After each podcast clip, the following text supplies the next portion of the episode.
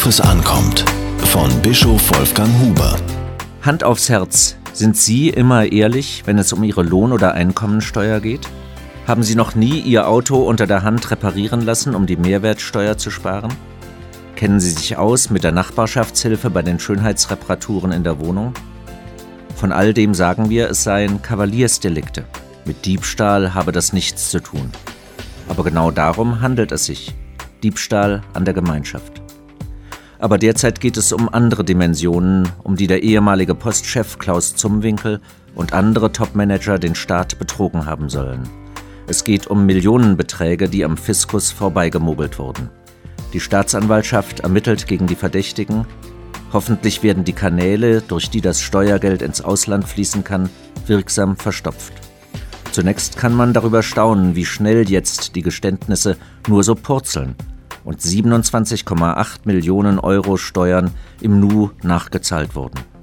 Da haben sich die schlappen 5 Millionen Euro für eine DVD mit Daten aus Liechtenstein wirklich gelohnt. Kein Zweifel, die Steuerhinterziehung durch Steuermillionäre verstärkt die Vertrauenskrise gegenüber der Wirtschaftselite in unserem Land. Diese Krise war schon lange zu spüren. Abfindungen oder Spitzengehälter in schwindelnden Höhen haben dazu beigetragen. Aber es gibt offenbar Leute, die auch in dieser Gehaltsklasse nie genug bekommen können. Deshalb müssen manche von ihnen auf unlautere Weise auch noch an den Steuern sparen.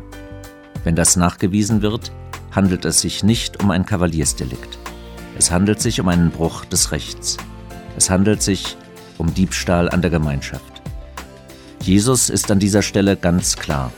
Er zeigt auf eine Steuermünze mit dem Bild des damaligen Staatsoberhaupts und sagt, Gebt dem Kaiser, was des Kaisers ist, und Gott, was Gottes ist.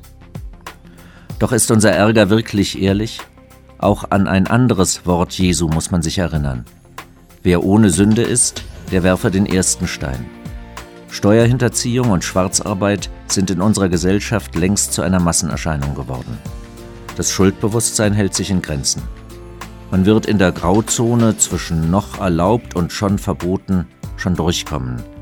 Mehr als die Hälfte der deutschen Bürgerinnen und Bürger hat kein Problem damit, bei der Steuererklärung zu betrügen. Natürlich geht es bei den meisten nicht um Millionenbeträge, sondern um ein paar hundert Euro im Jahr. Trotzdem, von der Hand, mit deren Zeigefinger wir auf andere zeigen, weisen drei Finger auf uns selbst zurück. Diese Kolumne erschien in der Berliner Tageszeitung BZ.